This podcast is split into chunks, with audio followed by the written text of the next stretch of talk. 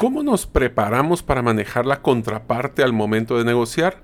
En este tercer episodio de la serie de negociación con mi amigo y socio César Tánchez, hablamos de los factores esenciales para conocer a la otra parte en el momento de negociar, deseos de la contraparte o cómo identificarlos, cuáles preguntas deberíamos utilizar para mejorar la fluidez de la negociación y una de las competencias más importantes que siempre tenemos que tener en la negociación, que es el arte de la escucha activa. Espero que te sea de mucho valor.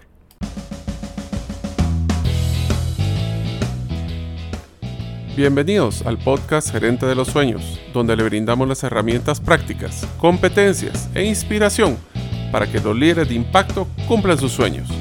Soy su anfitrión, Mario López Alguero, y mi deseo es que vivas la vida con pasión, resiliencia y templanza. Bienvenidos.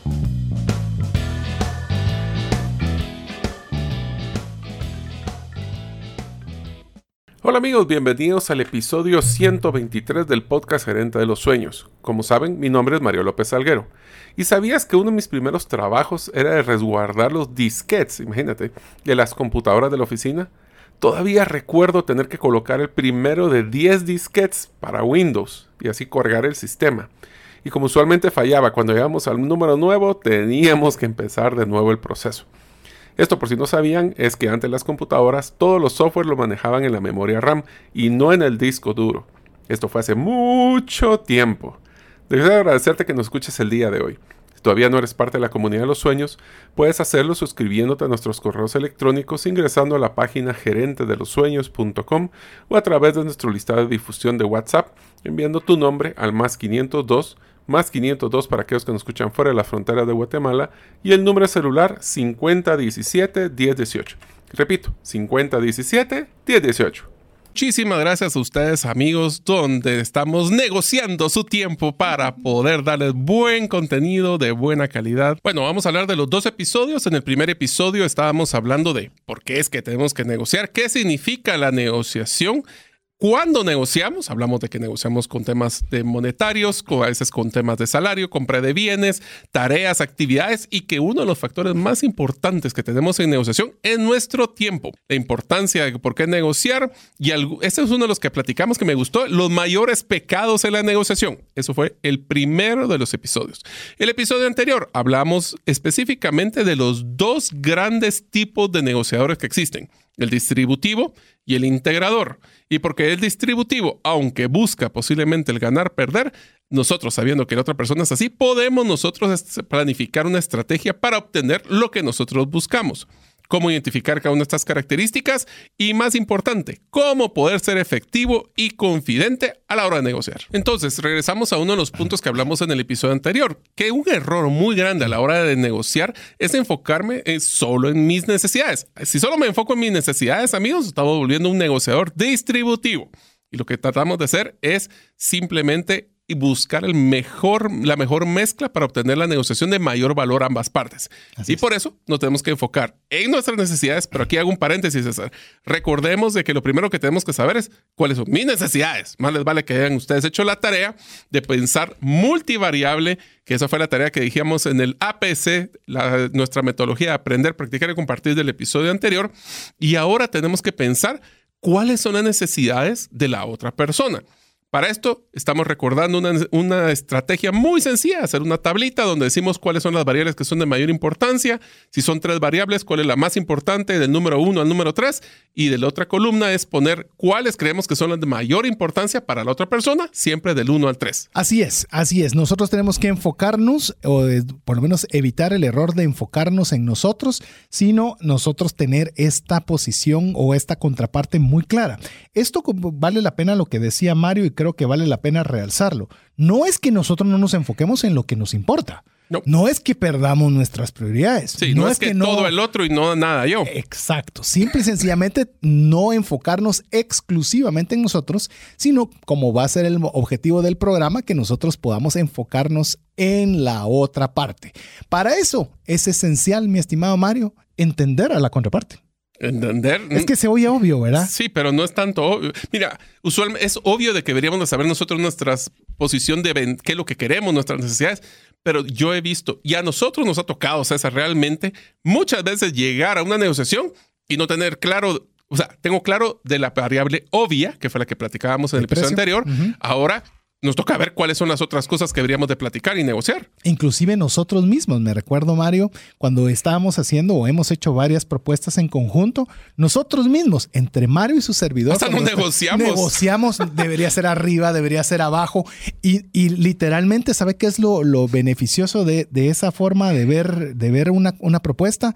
Es que lo que queremos es que se dé el acuerdo. Entonces tratamos de construir sobre las perspectivas de ambos cuál sería la mejor propuesta para colocar. Y esa es una negociación. Sí, pero yo te voy a hacer una pequeña interioridad cuando hacemos esto con César. A mí me da risa porque nos ponemos tanto en los zapatos del otro que paramos negociando mucho, mucho más nosotros mismos que lo que usualmente la contraparte nos negocia. Sí. Podemos sabernos muchas más variables que las que posiblemente otra persona está evaluando.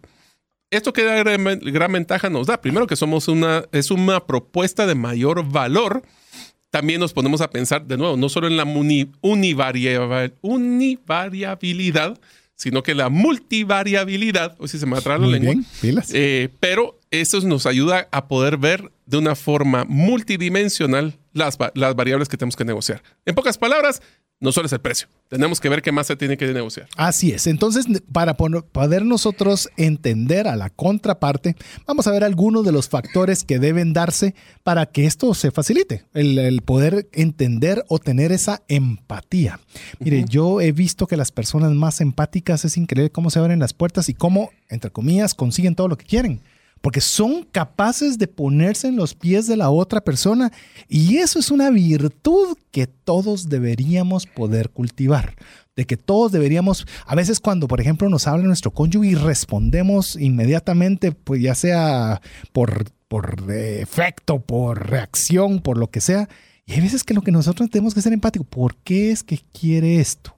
¿Por ¿Cuál qué, es la reacciona, razón? ¿Por qué reacciona como reaccionó? Así Esa es. palabra es increíble. ¿Por qué dijo lo que dijo? Exactamente. En vez de ¿En pensar. qué momento lo dijo? Sí, pero para que te das cuenta, ya vamos a llegar al tema de escucha activa, pero te das cuenta de que a veces lo que estamos pensando es, en vez de vivir el momento y de estar diciendo, este pues me está hablando mal, o estoy pensando de que me está tratando de ver la cara, estamos tratando de entender a la otra persona, estamos tratando de comprender, de escuchar y no solo oír a la persona. Empatía. Empatía. Inclusive te diría que antes de la empatía tenemos que hablar de comunicación.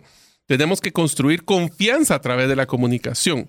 Y la confianza tiene varios pasos man, para poder nos- nosotros tener eh, o establecer confianza, porque a veces conoces a las personas y a veces no las conoces. ¿Cómo construimos confianza? Y te diría que la mayoría de las veces no conocemos a la persona del otro lado. Ah, la enorme mayoría. Entonces, ¿cómo construís confianza de una forma un rápida? desconocido. Con un desconocido, pues yo te diría que tenemos que varios puntos de cómo evitar esas amenazas para no construir confianza con alguien que no conocemos. A ver, te tiro la primera. Falta de comunicación o el mismo lenguaje. Es decir, no nos comunicamos bien o estamos hablando en una forma diferente a las personas. Le voy a poner un, un- una- un ejemplo, tal vez que se me ocurra muy rápido. No es lo mismo que usted se siente en una negociación, voy a hablar una persona de 40 años, que se siente en la mesa con una persona de 60 o que se siente en la mesa con una persona de 20. Ujú. Y los dos hablan, y todos hablan perfecto español y de la misma localidad y demás, pero la forma de expresarse, la forma de ver el mundo, la forma de, de poder interactuar, tenemos como buenos negociadores para ganar confianza, pensar de acuerdo a la edad, dependiendo el sexo. Si va a hablar con un hombre o va a hablar con una mujer, la forma de comunicación debe ser diferente. O sea, todo eso tiene que estar claro para poder construir confianza. Ahora, vos estás poniendo un tema tal vez de, de- de modelo de comunicación, pero yo te voy a poner uno que a mí me ha costado muchísimo, cuando- especialmente cuando hablamos de el el- el- la persona que tiene un conocimiento muy amplio de su producto con alguien que le está vendiendo que no tiene ese conocimiento. La- lo que llamamos la maldición del conocimiento. Así es. Esto pasa mucho, por ejemplo, cuando utilizamos terminología técnica. Sí. Es que, miren, pues amigos, yo les puedo prometer de que ustedes van a tener el mejor ROI de la, para poder, eh, del estudio que hicimos de lead, para poder entender el CPA. Y Para llevártelas también haces de inteligente en la negociación. por querer quedar bien, quedas peor. Inclusive te digo, ¿qué tal parecería para el dueño de la empresa que vos le vas a hablar sobre una solución de blockchain para su empresa? Él quizás no quiere ni saber qué es blockchain, pero le vas a decir es una forma en la que no le van a poder alterar ninguno de los datos, donde se va a economizar tal cantidad de plata y donde usted tiene una perfecta reportería en el momento que usted desee. Eso es entendible. Ah, y eso me trae al siguiente, por ejemplo. Uno es hablar la terminología que es relevante para la persona. Por ejemplo, cuando te voy a poner un, este es un ejemplo que he asesorado varias empresas de este, de este nicho. Temas de cuando, por ejemplo, son, temas de software. Entonces, imaginemos un software de manejo o un, un sistema para manejar planilla. ¿Con quién le vendería yo un sistema para vender planilla? El de recursos humanos, seguramente, ¿no? A varios. Imaginemos que primero con. Pero ¿quién es el que toma la decisión de comprar eso? Posiblemente el financiero o el gerente general. Entonces, ¿qué es lo que pasa? Si yo llego con el, con el de recursos humanos y le digo, mira, este sistema lo que te va a ayudar es bajar la rotación, mejorar los, índices de, cultura organizacional, vas a poder tener un mejor eh, efectividad en selección y reclutamiento, para él le vas a estar hablando en su idioma. ¿Qué pasa si yo llego y le digo lo exactamente el mismo al financiero? Te voy a bajar la inducción, te voy a bajar te va a mejorar el clima. Eh, me perdiste hace ratos. Entonces, ¿qué pasa si yo adecuo mi conversación a la terminología que es relevante a la otra persona? y al financiero le digo, mira, aquí es muy sencillo. Te bajo los costos, te mejoro el retorno, perdes menos dinero y el retorno de la inversión de este software es en 18 meses. Ah, ok. Estás hablándome mis términos. Así es. Entonces, en una negociación, un error que se comete que no genera confianza es cuando nos queremos, por, quedar, por querer impresionar, tiramos números y datos que no necesariamente son relevantes. O lenguaje. También otra, otra amenaza que debemos evitar para construir confianza es la reputación. Principalmente, te digo cuando es mala y me voy a... Pero, voy pero, a, voy a solo aclarar. Reputación percibida. Sí percibida, porque ni siquiera tiene que ser mala reputación, es que si la otra persona le dijo el otro, el hijo del primo de que esa persona alguna vez creo que hizo una mala negociación y si ni siquiera es real.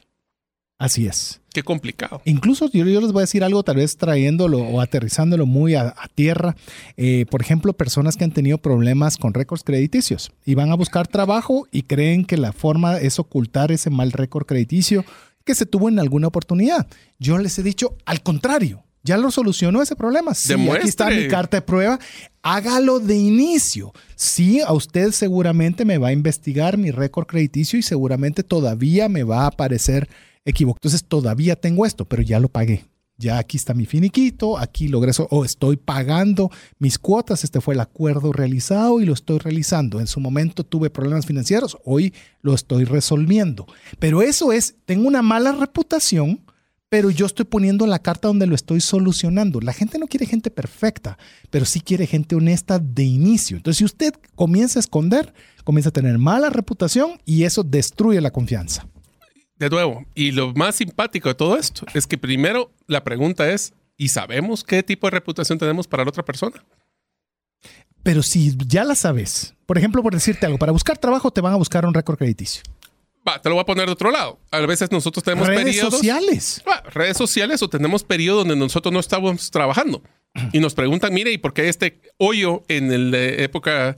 Y podemos empezar a inventarnos un montón de cosas que lo único que va a hacer es romper la confianza, que es lo que estamos tratando de hacer ahorita con este tema de conocer Evitar esas amenazas. Así es. A ver, demasiada atención a las normas. Eso me encanta. Dale, dispara. Entonces, te, entonces te la dejo. ni me meto. Mira, te lo pongo así.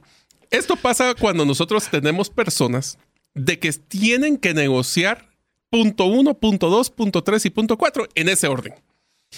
O tenemos que negociar no más del 10% porque si no tengo que escalarlo al jefe del jefe del jefe del jefe. Cuando nosotros tenemos un modelo, acuérdate que crear confianza es crear relaciones para llegar a mejores negociaciones. Pero cuando tenemos normas tan rígidas, procedimientos, protocolos, y te lo voy a poner tan sencillo, uno de los momentos de romper confianza en una negociación es cuando usted le contesta, mire, esto no lo puedo solucionar yo, déjeme escalarlo con mi jefe. Si usted no tenía el empoderamiento para poder negociar conmigo, ¿para qué lo mandaron? Así es. Así se lo pongo de duro. Sí. Y eso que genera, entonces, mire, la próxima vez que no le sorprenda de que cuando se vuelvan a sentar, le va a decir, mire, disculpe, pero ¿usted tiene la potestad para poder negociar conmigo o mejor tráigame a su jefe? Que aquí viene otra, otra amenaza para, para la confianza, que es la comparación social. Eh, mm. La comparación social, mire, es querérsela usted llevar más listo que el que, que, que, de lo que realmente es. Y es que yo soy, o eh, supuesto o su posición económica. En la posición económica lo veo tan seguido, pero tan seguido. Mm. Tengo que comprar el carro para que me crean que yo soy Miren, le digo, yo se lo digo con mucho cariño. Y bueno, Mario, estuvimos en una convención de Bitcoin en Miami, donde había gente billonaria. Bueno, estuvimos, vos particularmente te tomaste una foto y hablaste con Ricardo Salinas, uno de los billonarios más grandes de México y una persona súper sencilla. O sea, la gente que tiene bastantes recursos realmente no tiene que impresionarlos ni tirárselos enfrente. ¿A qué le quiero yo llegar a decir? Eh, Usted rompe la confianza si usted quiere hacer comparaciones sociales de todo tipo. Y esto puede hacer que lejos de, de crear esa mm, empatía, usted la rompa. Y no solo eso, también estás, si estás tratando de ser una persona que no eres, No sos. rápido se van a dar cuenta. Uf, eso se. y eso rompe. También tiene que ver el comparación social con un tema de egocentrismo. Yo, el yo-yo, ¿verdad? El yo, yo, yo, yo. ¿Cómo funciona esto? Cuando nosotros estamos empezando una negociación y empiezo, es que yo soy el presidente de la empresa, yo soy, y nuestra empresa es salita. Y, y entonces toda la gente está así como, bueno, ¿vamos a, a negociar o solo estamos escuchando? Ahora, pónganse a pensar, ¿cómo es su página web? Ustedes están queriendo Tenés negociar, la razón. ustedes están Sí. queriendo negociar, un ne- quieren negociar con un cliente que vuelva ¿Qué a dice comprar su página web? o es solo un yo-yo. Así es. Yo, ¿Quiénes somos? ¿Quiénes son nuestros valores? ¿Cuáles son nuestras sucursales? ¿Cuáles son nuestros valores? ¿Cuáles son nuestros ejecutivos? Yo, yo, yo, yo, yo. Y el, y el cliente, what's in it for me? ¿A mí qué? ¿A mí por qué me me? interesa? Ajá, y yo por qué habría de. Ese sería cabalmente. ¿Por qué?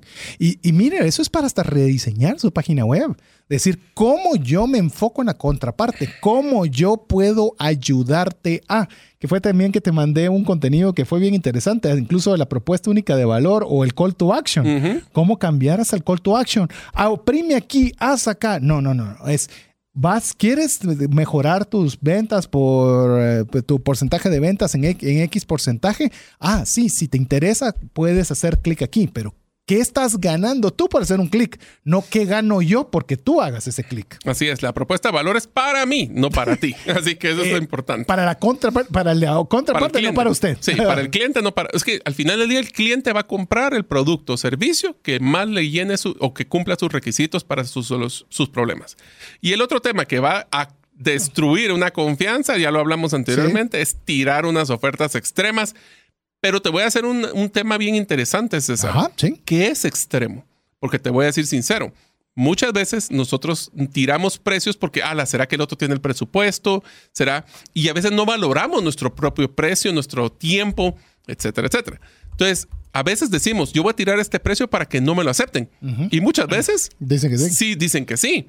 Entonces también tenemos que tener mucho cuidado que al tener un extremo, y eso es de nuevo amigos, si ustedes quieren saber de precios, es- van a ver el- la serie que estamos preparando, Economía Conductual. Pero amigos, a veces tenemos que poner el precio que es justo para nosotros, pensando que es justo para otra persona, aunque no sepamos si la otra persona tiene las mismas variables y la ma- misma percepción de valor que nosotros.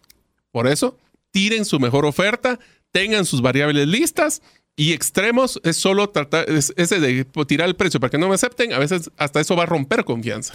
Eh, sí, tal vez lo único que añadiría a lo que teníamos ya preparado es ofertas extremas injustificables. Ese es el punto. injustificables, porque usted puede poner una- un número que sea un número que podría parecerle a la contraparte que sea muy alto, elevado o lo que fuere, pero si usted tiene una forma de justificar que eso es justo por A, por B y por C, al menos ya no se siente una ofensa y no rompe la confianza, sino que la faculta. Como es un tema de dos personas, puede ser que se malinterpreten en algún momento diferentes conversaciones o puntos de vista.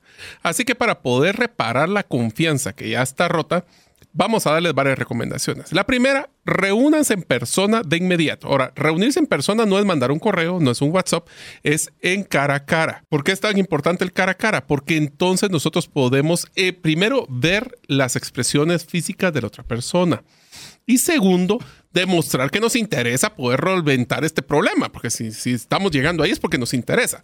Entonces, cualquiera de estas dos es uno de los puntos importantes para reunirse de inmediato. Si lo dejan pasar, peor se pone. Y creo que ese es un buen comentario. Hay un interés. O sea, si usted es quien promueve, porque aquí sí es importante quién promueve esa comunicación. No es decir, ah, voy a esperar que el otro venga conmigo. Si le interesa que venga. Si le interesa que venga cabalmente.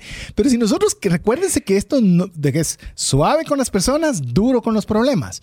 Entonces, nosotros tenemos que ser suaves con las personas. Si hay algo en lo que nosotros pensamos que la confianza hubo algo en lo cual no cuadró, imagínense que no está negociando solo con una persona, sino está negociando una, un equipo. Están eh, distintas personas eh, con distintos intereses negociando y usted siente que hubo algo particular con una de estas personas, pues vale la pena acercarse y decirle, mira, veo algo que de alguna forma no quiero interpretarlo mal, pero no quiero suponer, en el que siento que, estás con desconfianza sobre punto A, punto B. Eh, espero no haberme equivocado, quiero aclararte esa B o C, pero promover nosotros para que obviamente esa confianza no se salga de la mesa. Así es, eso es importante porque hablamos de todo lo que implica no obtener confianza. Otro es, y este es uno que me gusta utilizar mucho a mí, te voy a contar César, es reafirmen por qué nos, esta relación es importante, por qué valoran la relación. Y si cometemos un error, disculpamos, hay que disculparse con sinceridad. ¿Esto qué significa? Estamos poniéndole valor a esa relación sobre cualquier malentendido que pudiera haber hay una frase, incluso proverbio bíblico, en el cual dice que cuando nosotros queremos apagar un fuego, no le echamos más combustible. Es decir, el fuego se combate con agua. Y a veces nosotros, sí, me dijo, entonces yo le digo, y entonces no me dejé, y comenzamos nosotros a ponernos en una situación muy tensa. Entonces recordemos que lo importante es el trato, lo importante va a requerir confianza, por lo cual necesitamos una buena relación. Y si dijimos algo que, óigame bien, no que usted haya hecho mal, que se haya percibido mal, vale la pena la disculpa. Por lo menos con el fin de un buen trato, vale la pena la disculpa. A ver, otra. Ahora, perdón, solo un punto importante. Para eso requiere humildad. Ah, sí, por supuesto. O sea, el hecho de que si a veces nos equivocamos, pero por ese ego, ese orgullo, ese yo, yo, yo, yo, yo, yo, no lo queremos hacer, eso lo que estamos haciendo es valorando más nuestra, nuestra cara, nuestra reputación, que lo que es la negociación y la relación para poder llegar a esa negociación. Inclusive te digo hasta de una forma que ni siquiera es inteligente, porque destruyes más la reputación así. Decir, este tipo es un egocéntrico, él es un subido que se cree la, la gran cosa. Y eso no es buena reputación a tener. Así es. Es una persona, la verdad que es una persona sencilla, una persona humilde, habla mejor reputación eso que la que en teoría queremos cuidar. No, y te va a generar esa, esa, esa confianza que es la que estamos buscando. Porque también, el, y hablábamos, también te recuerdas anteriormente, César, de que uno de los errores que cometemos a la negociación es no darle tiempo al proceso. Bueno, una de las formas para poder reparar una, una confianza rota es dejar que el otro respire, darle su tiempo y reconocer su perspectiva para saber desde qué punto estaba hablando él. Eh, esto me sucede mucho con mi hija pequeña. Ella tiene un carácter, es un carácter que admiro, la verdad, y creo que le va a ir muy bien en la vida. Tiene un carácter para conquistar el mundo, pero también es bien difícil el que pueda aprender a controlarlo. Y usualmente cuando se molesta, comienza a literalmente a no escuchar, a no escuchar y a se bloquea. Se bloquea. Y a veces ya nos hemos dado cuenta que la mejor forma es, mira, ¿sabes qué? Molestate, a, tu, a tu cuarto, a tu esquina. Y ya cuando le bajaron los humos, ya comienza literalmente a comprender, a dejar que las ideas entren. Entonces creo que esa actitud la tenemos, que es una actitud de una niña pequeña, pero la utilizamos todos en alguna ocasión en el tema de, de, de una negociación, donde no damos chance de que la otra persona tenga la oportunidad de poder respirar y de, de, poder nosotros realmente escuchar y, y, tratar de comprender su perspectiva. Así es, eso también le va a dar tiempo a la otra persona para poder bajarle el factor que hablamos en el episodio anterior, que eran las emociones. Puede ser que estemos muy molestos, frustrados, entonces le da tiempo. Una de las cosas que tenemos que hacer para poder reparar esa confianza también es evitar ponerse a la defensiva. Si yo siempre me pongo a la defensiva y lo que estoy, en vez de escucharnos, estás pensando más cómo me vas a refutar o cómo me vas a contradecir, estamos, estamos, complicados. Y para eso lo podemos hacer con una estrategia muy sencilla. Pidamos y compartamos información aclaratoria de por qué se está pasando las cosas. El contexto de las situaciones le da el poder para que la otra persona lo logre entender a uno. Es más, eh, recientemente escuché sobre temas de comunicación. Uno, pues, habían, estaban entrevistando a una persona que ha entrevistado muchas personas.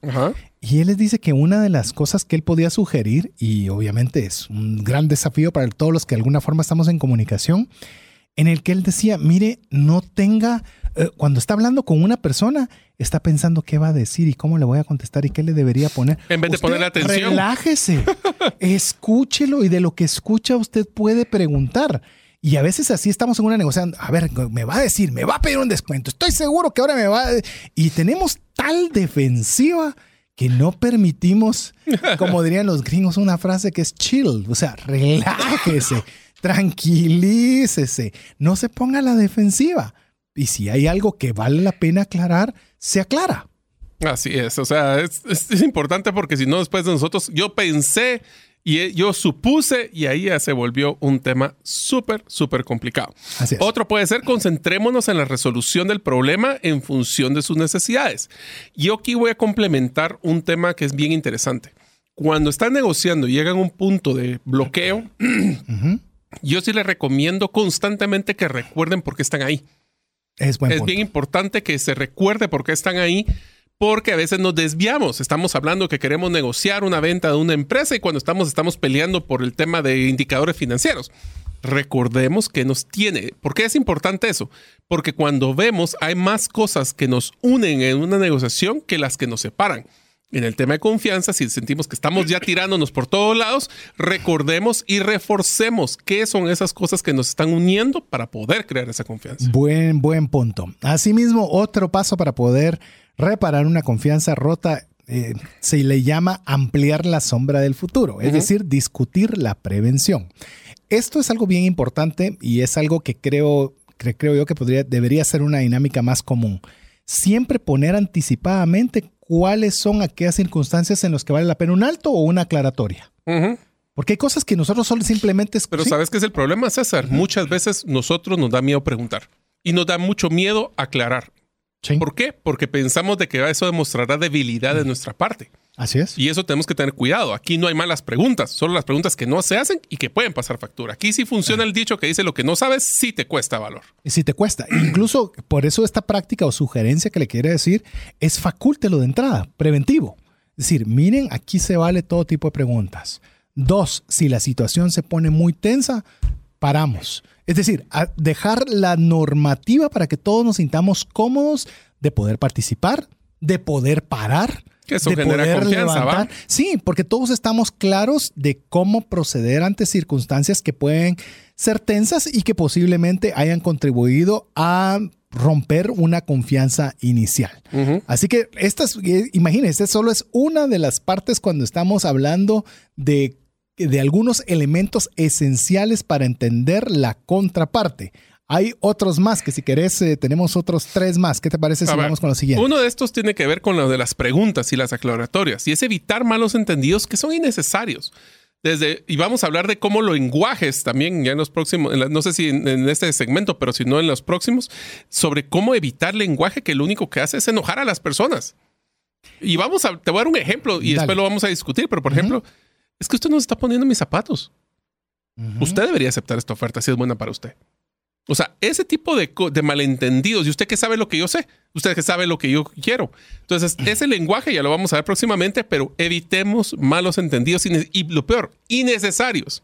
Otra cosa que es interesante es evitar temas de comunicación o cosas que no están en, no meter variables que no estaban en la agenda o cosas que generan esos males entendidos. Sí, tener razón. O meter variables a último sorpresas. momento. Sorpresas. Evitar sorpresas y malentendidos. Te diría que ese sería el complemento de este tema.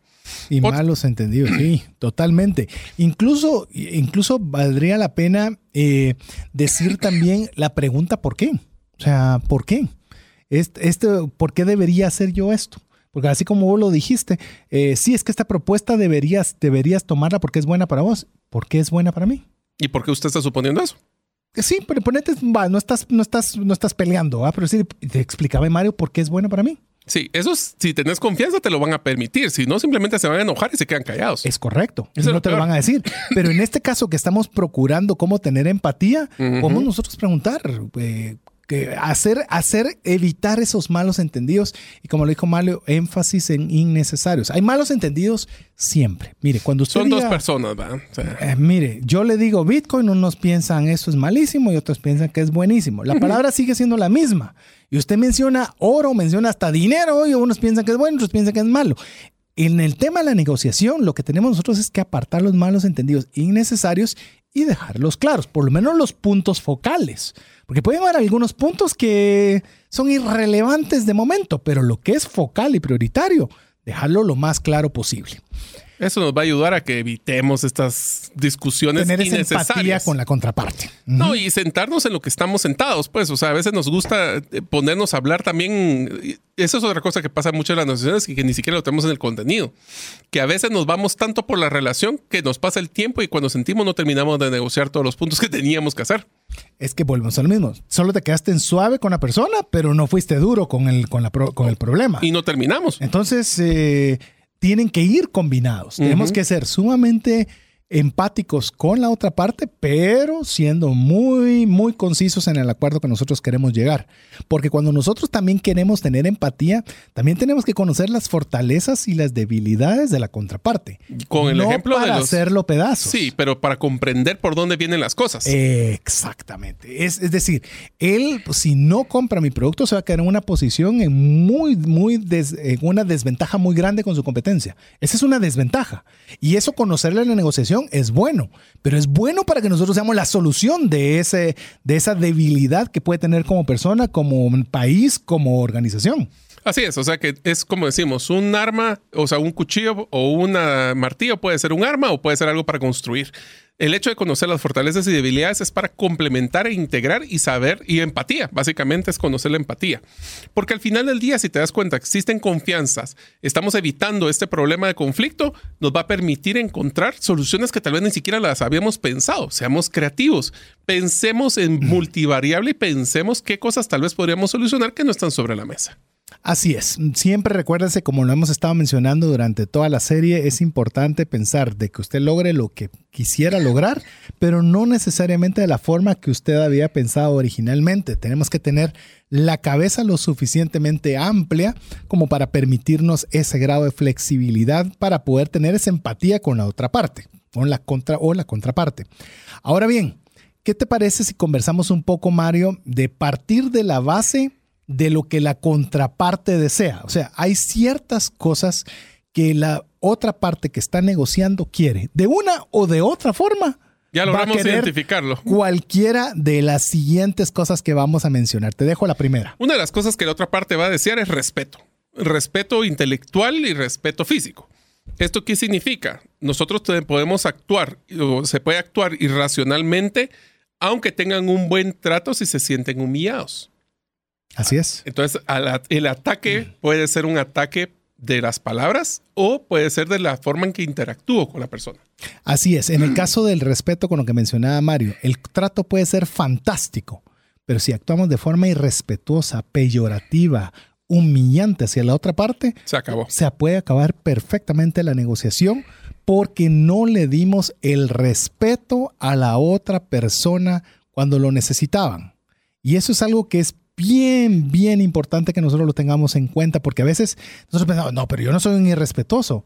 Hay veces que con ciertas actitudes, con ciertos gestos, con ciertos números, nosotros estamos faltándole el respeto. Bueno, presentando una oferta extrema puede ser una falta de respeto para las personas. No, incluso yéndole a su ego y decirle que acaso no lo puedes pagar, pues tan, tan mal estás de dinero. Oh, ahí se pone dura, ¿eh? Que, mira, yo lo he escuchado un montón de veces que es una forma de técnica de venta agresiva para que la otra persona diga, "Ah, pues yo, sí- pues yo sí puedo, ¿por qué me decís que no puedes? Pero mire, no llegue a eso, de ¿verdad? No llegue a eso. Es una forma que yo le recomendaría que no vale la pena de, de tocar ese punto. Así que el respeto es una de esas partes cruciales a mantener si usted quiere que tener una buena empatía con la otra parte. Sí, porque si no, de- le voy a ser sincero, si las personas se sienten atacadas, difícilmente van a llegar a un punto. ¿Y qué tal el siguiente? Este es uno que es súper común en negociaciones de ventas. El juego del ultimátum. sí. ¿Eso qué significa? Es que una persona eh, le pone una fecha límite, un tiempo límite, un monto límite y lo tiene que contestar en tal tiempo. Si no, se acaba la negociación. Ese es un juego de ultimátum también, ¿no? Sí, y el ultimátum también es, eh, se ha demostrado que muchas veces la justicia financiera no existe. que ya vamos a platicar de esto porque tenemos un programa de economía conductual que se llama The Ultimatum Game, que es, por ejemplo, que yo le digo a usted, voy a adelantar ya programa de Ya una viste, serie, ya viste que no soy el único. Va, rápido, para que no le pesque demasiado y espere a la serie. Eh, yo le digo a dos personas, mira, persona A, te doy 100, pero esos 100 tú los tienes que dividir con la otra persona, con la persona B. Pero la, la condición para darles el dinero es que la persona B esté de acuerdo con la forma con la cual vas a dividir esos 100. Ah, sí, esa distribución. Entonces, si la persona A dice, ah, pues yo le voy a dar 10 y yo me quedo con 90 porque total él entró sin nada y se va a llevar 10. Mm. Pero la otra persona va a sentir un sentido de injusticia y va a decir. Te estás aprovechando de mí quedándote con 90 cuando eso no es justo. Entonces, ninguno de los dos, ni vos ni yo nos llevamos nada. Entonces, a pesar de que es un buen trato, es porque la persona entró con cero, se llevaría 10. Pero, es que no se trata de lo que yo gano, es si es justo lo que se va a ganar por todos. Exactamente. Y de esa forma a veces es como nosotros faltamos el respeto diciendo, pero si va a salir con 10, no tenía nada y ahora va a salir con 10.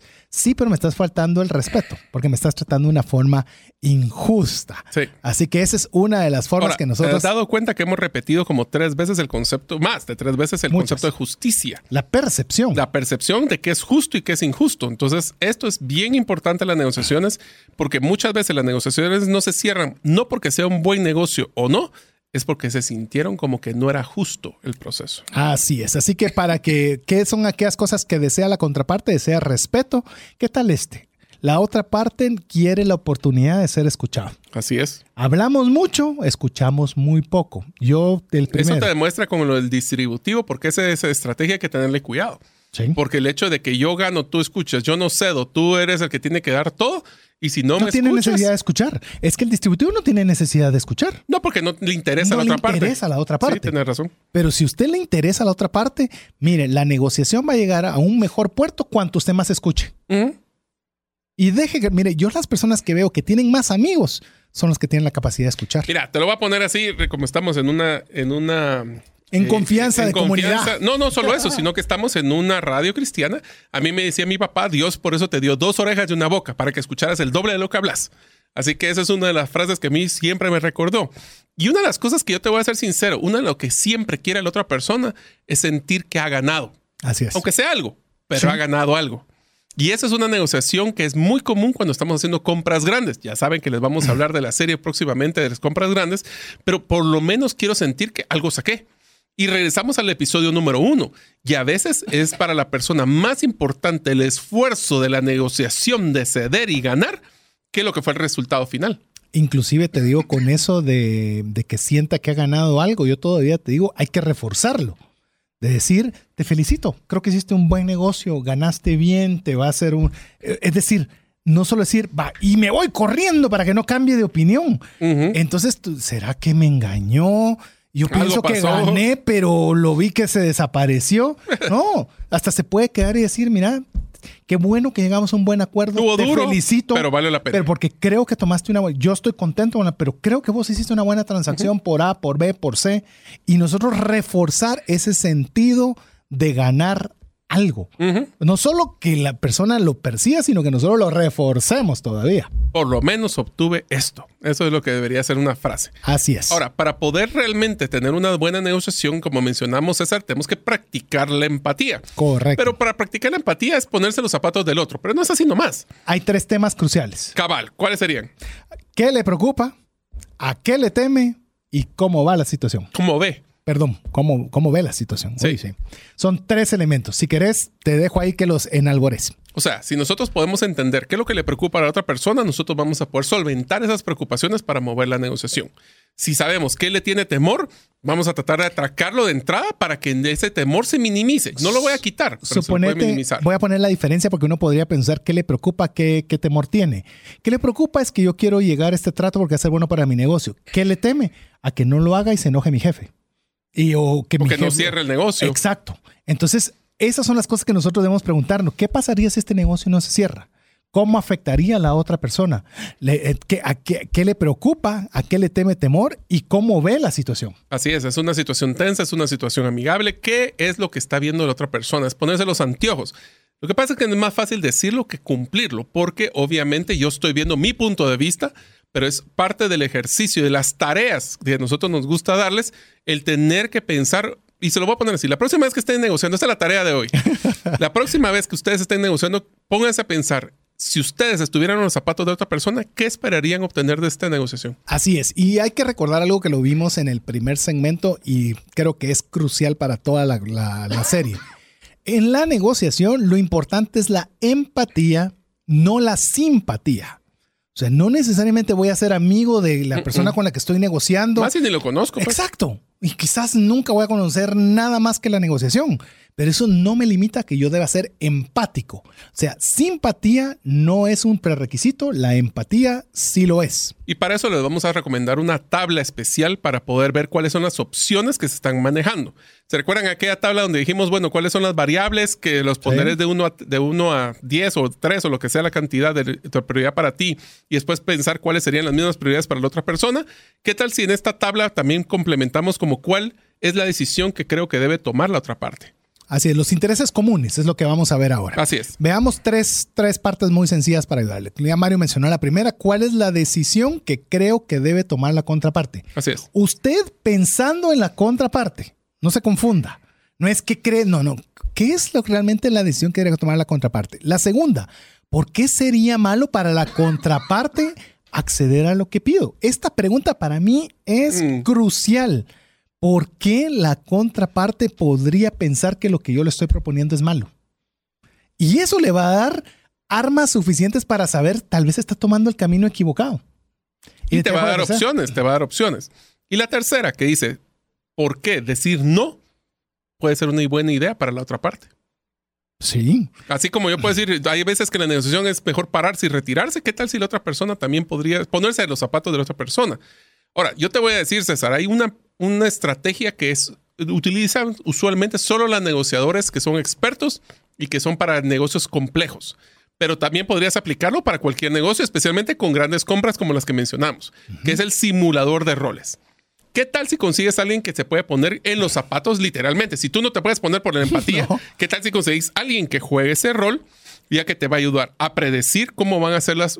Igual, no podemos predecir, pero para simular. Pero lo hacen los abogados constantemente. Claro, practican. Para practicar con los testigos y demás, qué es lo que la otra parte podría decir para estar lo más cercano posible a lo que se podría en una negociación normal. Y es más, ¿sabes dónde funcionaría muy bien este rol? Cuando te estés planificando ir a negociar con un distributivo. ¿Qué tal si te pones, le dices a un amigo, mire, póngase duro, ponete no distributivo. ponete distributivo y a ver cómo sale? Va a poder mejorar tu forma en que te preparas a la negociación. Te ayuda a encontrar mejores opciones de solución y prepararte a ver cuáles son esas creativas que te va a tocar y no necesitan más expertos, sino que un par de ojos frescos como para ver otro punto de vista a lo que vas a meterte. Le estábamos comentando respecto de cómo podemos aprovechar la simulación de roles para poder prepararnos para una negociación y de saber qué es lo que, cómo puede reaccionar y actuar la contraparte. Pero también hay un, algo que se dice en inglés, se lo voy a mencionar, que es una técnica que se llama Skill Question Asking, que es cómo podemos hacer preguntas, mejores preguntas. y, este tipo de, metodología no permite la respuesta sí y no. O sea, esa es la única regla. Enfoques en preguntas abiertas. Preguntas abiertas. Que si quieres, Mario, ¿por qué no arrancas vos dando algunas de los elementos que tendría que tenerse en el caso de Skill Question Asking? O sea, lo que les voy a mencionar son preguntas que ustedes pueden hacer para mejorar ese tipo de comunicación y preguntas. Sí, sí, no. Sí, o sea, el, concepto... ¿Está buena la oferta? Sí. ¿La va a aceptar? No. o sea, esas no valen. Para poder conocer a la otra persona, estamos hablando de confianza, de empatía. Aquí les van algunos ejemplos. Número uno, déjeme entender cuál es su perspectiva sobre este tema. Otra pregunta. Paréntesis, perdón Mario, antes de que les digas todas, no te voy a interrumpir más. Es de espacio a que contesten. Mire, cuando usted hace una pregunta, lo más incómodo para la persona que hace la pregunta es el silencio que viene después. Y nosotros queremos hasta ayudar a la persona que conteste. Mire, usted cuando hace una pregunta se queda absolutamente callado y la presión es para la otra persona, no es para usted. Te lo voy a poner así. Si yo llego y te pregunto, César, ¿qué le pareció esta propuesta? ¿Verdad que le pareció buena? Es que es buena propuesta. Yo le mejoré bastante en la propuesta. ¿Verdad que sí es buena? Sí, ajá. O sea, esas preguntas ya estamos fritos, ¿verdad? Primero Ah, demuestra una desesperación bien fregada. Cabal, entonces imagínese usted haciendo esta pregunta y lo puede, practíquelo, mire, practíquelo con su esposa, practíquelo con su colega de trabajo. Déjeme entender cuál es tu propuesta sobre ir este fin de semana, pana. Déjame saber qué, por qué te gustaría estar ahí. ¿Qué es lo que te llama la atención? Se queda callado, se queda callado. Y no habla hasta que la otra persona, porque entonces le traslada a la persona a la otra persona y la otra persona va a tener que contestarle. Así haga con cada una de las preguntas que va a hacer Mario. Va, ahí van las siguientes preguntas. Quisiera que usted me explique su situación o que me explique su punto de vista de la situación. La siguiente. ¿Qué tal si usted me puede contar sobre cuáles son sus principales necesidades en este negocio o en esta negociación? El siguiente. Esta es una muy poderosa. Cuénteme, ¿cuál es el problema que vamos a solucionar en esta negociación? Y obviamente estas preguntas tienen un, un enfoque muy po- importante de evitar asumir respuestas y preguntar para tener claridad. Si en algún momento hay una pregunta de estas que no logramos escarbar, o como decimos aquí, cucharear con cuchara, sacar con cuchara la información, podemos hacer preguntas de seguimiento más espe- es- específicas. Específicas. Eso me encanta, se llama, si tienen, si tienen un mouse, se llama doble clic. Es hacer el doble clic en la situación para buscar más profundidad. Por ejemplo, de acuerdo a lo que me has dicho, te preocupan los costos. ¿Me puedes hablar más al respecto de los costos y qué es lo que te preocupan?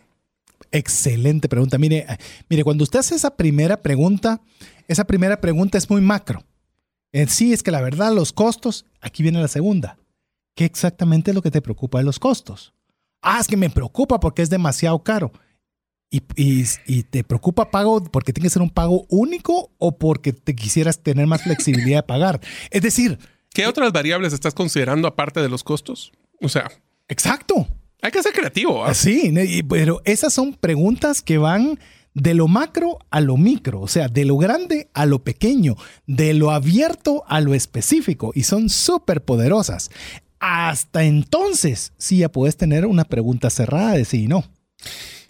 Y aún así es, eh, por ejemplo, a mí la pregunta que pusimos de ejemplo en, el pro- en, en nuestro contenido es, ¿tienes otros proveedores posibles? Yo te puedo decir sí o no. Sí o no. Pero yo, lo, yo lo pondría de otra forma.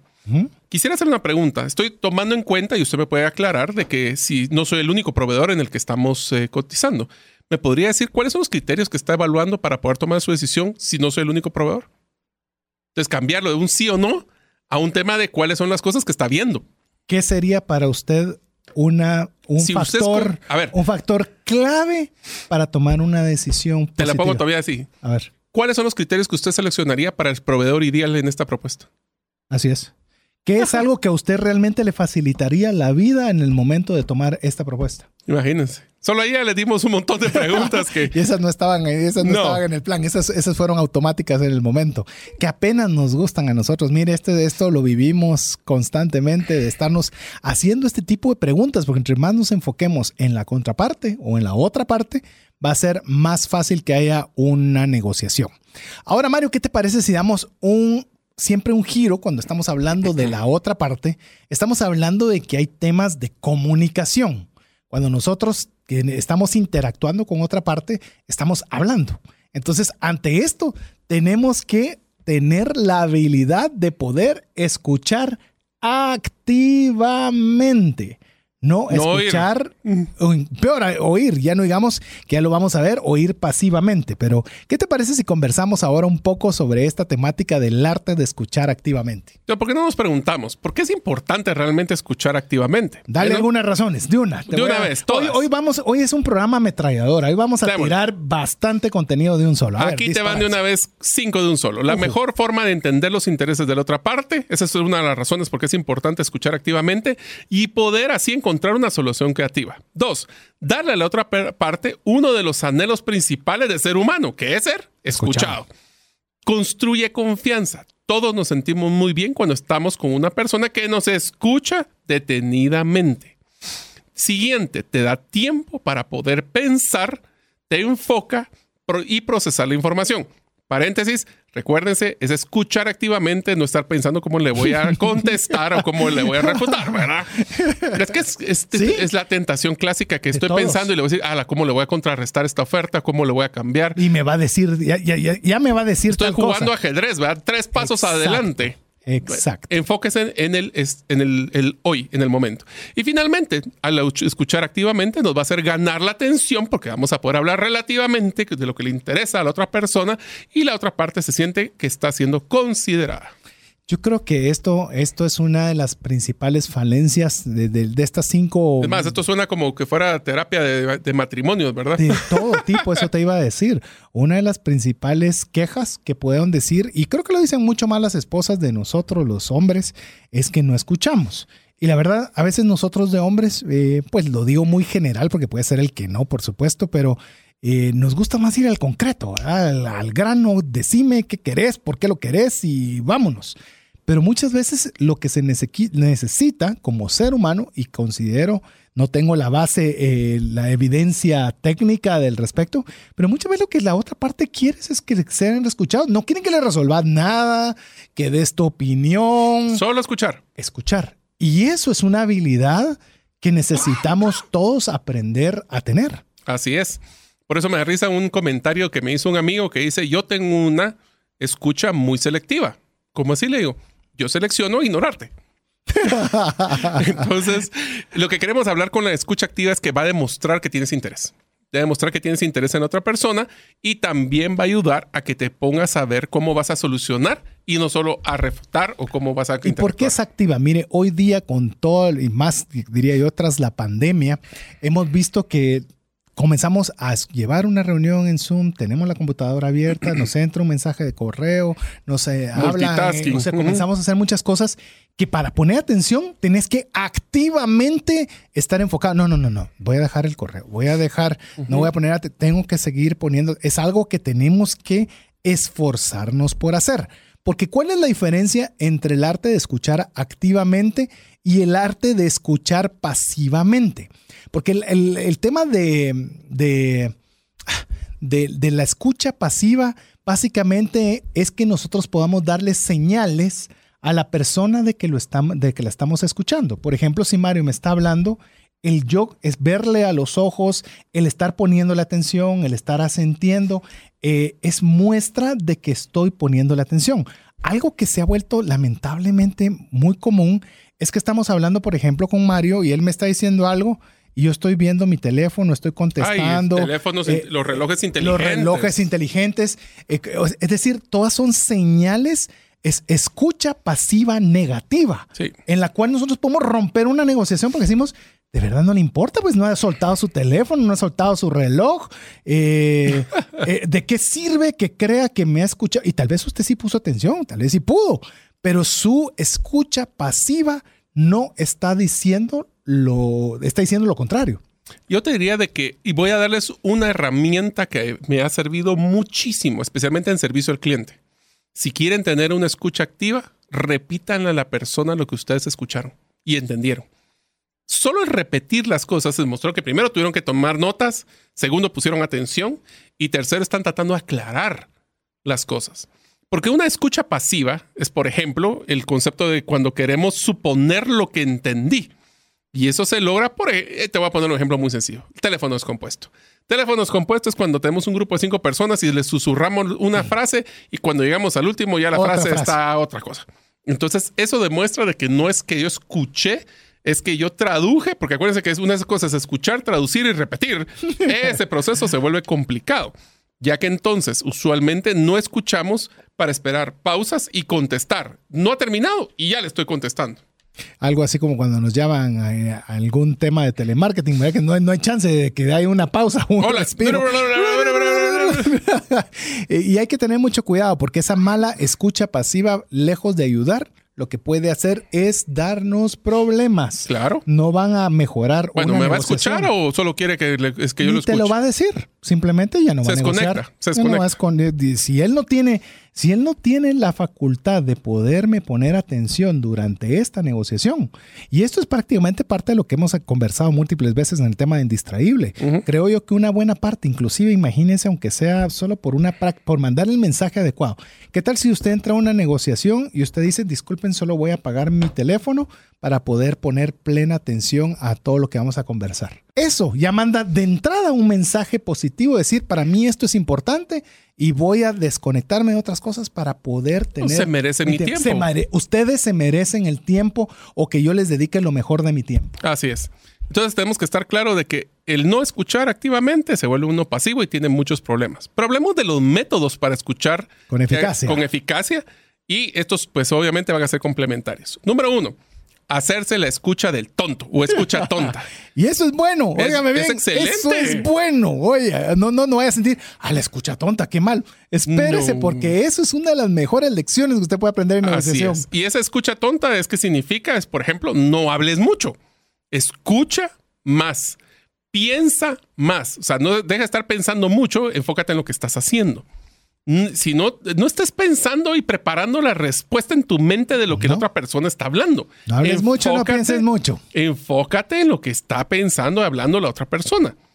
Hay uno que me encanta en este de, escucha tonta que dice, bájale la velocidad. Mira, sabes que es una de las cosas que he visto que es una negociación espectacular. Utilizar el silencio como una estrategia. Por supuesto. Es increíble. O sea, una pausa bien hecha genera tensión que ayuda a que la persona piense o se enfoque en lo que la persona quiere decir. A veces por querer estar haciendo mucho, hacemos poco. Muchas veces la pregunta que se parece puede ser tonta y aunque suene tonta, puede ser muy poderosa.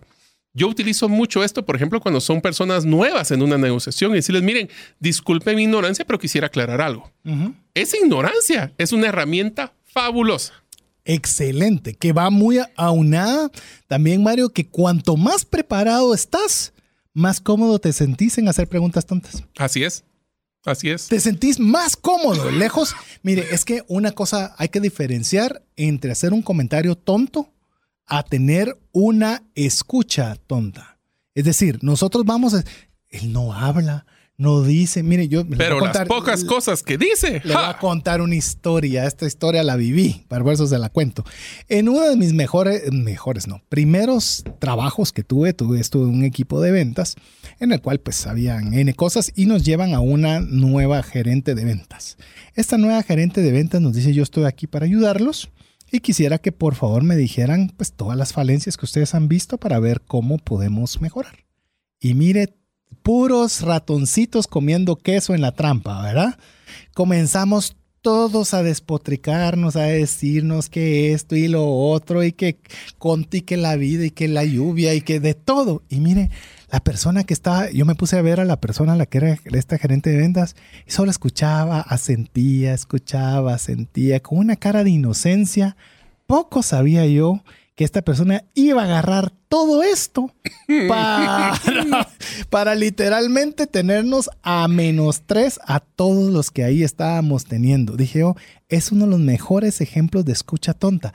Es más, no parecía ni inteligente la persona pero obtuvo toda la data, obtuvo toda la información, todas las personalidades, absolutamente todo, que tenía todos los elementos para poder implementar lo que quería. Pero por lo menos se tomó el tiempo para poder escuchar. Es que eso se requiere inteligencia. Es que tener un dumb listening o una escucha tonta requiere inteligencia. Y más cuando estamos en una negociación difícil y así como que complicada, a veces el tener su tiempo para pensar y preguntar bien es una de las mejores situaciones. Ahora, otra de modelos es la escucha activa. Ya hablamos de cómo hacer escucha tonta. ¿Qué tal si ahora hablamos de escucha activa? A ver, vamos con lo primero de la escucha activa. Asumes que el todo que Vamos a ver. Asumes, que, no entendiste todo. Así es. Esa es una premisa. Doble clic, doble clic, doble clic. Pero lo que le quiero decir tal vez con el doble clic es que no asuma que lo entendió. Asuma que no lo entendió. Entonces cuando usted dice, ok, ¿será que lo entendí bien? ¿O hay algo que no? O sea, dejes el permiso de poder que la idea de que no lo entendió todo es una posibilidad. Eso es. clave. Y es altamente probable que todo lo que la otra persona está pensando, usted no lo tenga. Así es, o por lo menos una buena parte. Así es. Y tal vez la parte que no entendiste o que asumiste entender es la clave para llegar al buen puerto de la negociación. Por eso tienes que confirmar y clarificar constantemente. Aquí viene lo que les mencioné antes. Parafraseen partes de lo que la otra persona ha dicho. ¿Entendí? ¿Será que esto es lo que yo entendí? Miren, es poderoso este tipo de estrategias, especialmente para evitar conflictos. Es más, le voy a decir, antes de que veamos el otro elemento, tenemos costumbre con Mario y hemos participado de varias eh, propuestas juntos, así que ya puedo decir que eso lo tenemos muy claro. Es que cuando estamos escuchando o estamos en la fase de negociación, efectivamente, tenemos papel y lápiz, lo que siempre les decimos. ¿Por qué razón? Porque queremos escuchar qué es lo que la otra persona está haciendo de una forma activa. Así, cuando llegamos al final de, la, de donde ya se dice, bueno, mándeme la propuesta y tal, solo quiero tener claro qué es lo que quedamos. A, B, C. Pero ¿cuál, ¿cuál es la pregunta usual que siempre cerramos una conversación antes de hacer una propuesta? Solo queremos aclarar que lo que ustedes están buscando es ta, A, ta, B, C, D, E. Y si no dice sí o no, fíjese que falta o no. O inclusive prioridades. Exacto. Pueden ser cinco cosas o tres cosas las que pidieron. Y solo quiero aclarar, en orden, lo más importante para usted es punto A, dos y tres. Ah, no, fíjese que el dos es antes o el después. Y ahí entonces tiene claridad de lo que espera. Todo lo podemos ver con usted o ver otra persona involucrada. Lo mío es A, yo después comparto con Bacon. Ah, ok, entonces nos enfocamos en A. Pero volvemos, es que tenemos nosotros que hacer esa confirmación para suponer, para no suponer. Para no suponer. Para no suponer. a ver, otra, otra actividad que nosotros podemos hacer para una escucha activa es cuanto más apremiante es la situación, más necesidad tenemos que tener de tener escucha activa. Hay demasiado en juego. Cuanto más apremiante, más escuchamos activamente. Curioso, no es más, nos movemos y nos tiramos. El caos provoca decisiones no favorables. Sí, solo sí. Tengo abierta la mente para escuchar. Porque cuando son situaciones apremiantes, a veces la gente se bloquea. Sí. Entonces, por eso es que es importante que en ese momento es ¿Y qué te desbloquea? Escuchar a la otra persona. Por supuesto. Pero primero preguntar, creo yo, ¿verdad? Y después por hablar. Ahora, te voy a dar la siguiente porque esa me viene con dedicatoria. Dice, la escucha activa es un estándar obligatorio para la comunicación, por ejemplo, en la industria de aviación y espacial también, y esto lo puedo dar con fe, del tema de médico y enfermeras. Por ejemplo, cuando mi hermano le dice bisturí, la enfermera le dice bisturí y le pasa el bisturí. ¿Por qué? Porque si uno dice bisturí y el otro escuchó pinzas, no sirve de nada y puede haber un factor de, de salud ahí. Entonces, el repetir constantemente por eso es que cuando hablan de la torre con el avión y le dicen cuál es la pista, le repite la pista a la otra persona y la confirma, para que así no exista esa esa, diferencia en percepción de lo que le creí que me dijo, no, aquí se confirma lo que se dice. Y por eso vemos que para la cantidad de intervenciones médicas, para la cantidad de vuelos aéreos, los errores son mínimos. Son muy, o sea, porcentualmente son demasiado pequeños porque se han tomado este tipo de, de procedimientos para evitarlos. Así, que la escucha activa es obligado en ese, imagínense donde la vida está de por medio, cuánto más puede ser útil para una buena negociación. A ver, otra. Hay una diferencia enorme entre comprender a la otra parte y estar de acuerdo con ella. Así es. Yo puedo entenderte, pero no significa que estoy de acuerdo. Correcto. Pero ambas son necesarias. Es decir, yo tengo que entender claramente lo que digas, aunque yo no esté de acuerdo. Eso lo vemos muchas veces papás e hijos. Yo puedo entender por qué estás molesta porque no ves televisión hoy. Lo puedo comprender, pero no estoy de acuerdo porque primero tienes que hacer tu tarea, tienes que hablar C, D, E. Pero nosotros tenemos que dar a entender que entendemos la oposición. Sabemos, hay, hay una de las frases que quizás, por lo menos yo le repito a mis hijas, me imagino que muchos papás también, es muchas de las cosas que yo estoy procurando contigo, estoy 100% seguro que no las vas a entender hasta más adelante. Mm. Ahorita lo único que, te sos papá no te vas, a entender. Pero, pero yo entiendo que no lo va a entender. O sea, ese es parte del proceso, entender que no todo va a ser parte de lo que yo debo de aceptar, pero al menos darle a la otra parte que entendemos cuál es su posición. Y te diría que un factor que hay que tomar en cuenta, César, en la escucha activa es que si alguien empieza a gritar, es porque no lo está, siente que le están escuchando es sube de voz. Sube de voz, ajá. Ahí ya significa de que siente que no está siendo escuchado. Ahí es donde es una alarma para empezar con el modelo que estamos mencionando actualmente de la escucha activa. Y eso, fíjate que existe un, um, de acuerdo a, a un, a una persona que es de apellido Freeman, en el cual incluso utilizó esto de escucha activa a lo que le llamó una, un acuerdo que él tiene él con su esposa, a lo cual le llamó el Fair Fight Rule. Es decir, si me voy a pelear con mi esposa, tenemos que tener las reglas claras. Y aquí está la parte de lo que él hizo un proceso y me pareció sumamente interesante, por lo cual se los comparto. Uno es el acuerdo de escuchar activamente, en el cual vamos a dar 30 segundos para poder dar el argumento o la molestia. La parte que escucha debe repetir lo que escuchó. No significa que esté de acuerdo, sino que comprendió. La otra parte responde si efectivamente comprendió adecuadamente. Entonces, la parte que escuchó ahora hace lo mismo por los próximos 30 segundos para que escuche la otra parte y esto le va a hacer ida y vuelta. Es decir, tiene que repetirlo para ver si lo comprendió y va a tener derecho a respuesta. Pero hasta que dijo qué es lo que comprendió, porque entonces no está a la defensiva, porque tiene que estar poniendo atención a qué está diciendo la otra persona. Exacto. Pero me pareció muy curioso con lo que estamos hablando, Mario, porque ya no es solo yo te tiro, vos me tiras y yo te tiro. Espérame, lo que estás diciendo No es esto. y es esto lo que te ataca, te ataca, te ataca.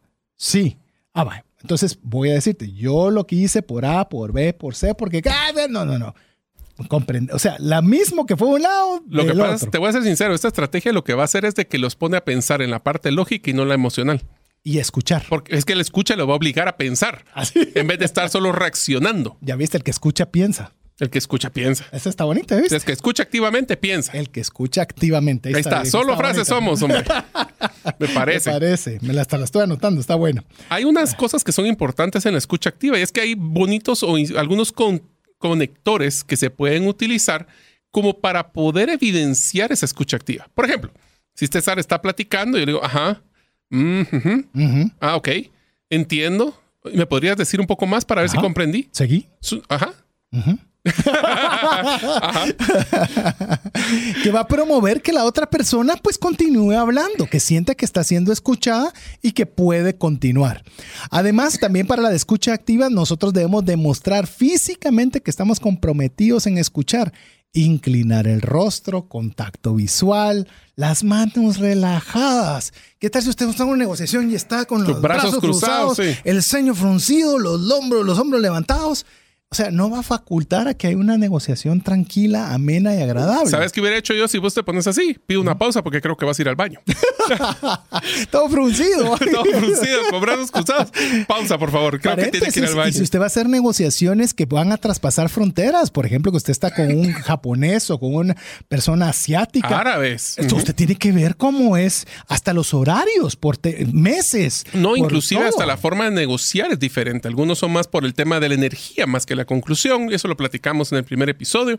Pero les voy a ser sincero. En un tema de escucha activa, interrumpan poco y pregunten mucho. Así es. Y cuanto más hable una la contraparte, más tenderá a aceptar una negociación. Vender es más que hacer que la otra persona hable que venderle algo. Y te dejo Así la es. última antes de que terminemos. Recuerden, el objetivo es que la- es que a la hora de repetir, es que la persona perciba que nos estamos escuchando y poder aclarar para que así podamos solucionar. Vamos a hablar de ciertos temas interesantísimos. ¿Cómo me preparo para negociar? ¿Cuál es el protocolo? Esta es la guía como cada vez que vas a negociar. Este es tu checklist de cosas que deberías de hacer. ¿Cómo hacer una propuesta inicial si quieres? ¿Y por qué deberías hacer Ser la propuesta primero. inicial en primero? ¿Cómo conceder? Y a la hora de poder negociar, ¿cómo evito preguntas que van, cómo mejorar, cómo utilizar preguntas para resolver problemas y cómo evitar algunos irritadores del lenguaje que solo bloquean negociaciones?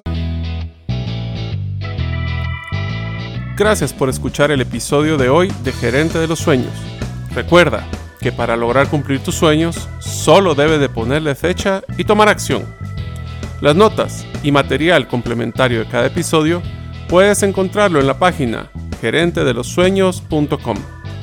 La música que han escuchado es Feeling Good de Kevin MacLeod y pueden encontrarla en incompetech.com. Hasta la próxima y que sigamos haciendo nuestros sueños una realidad.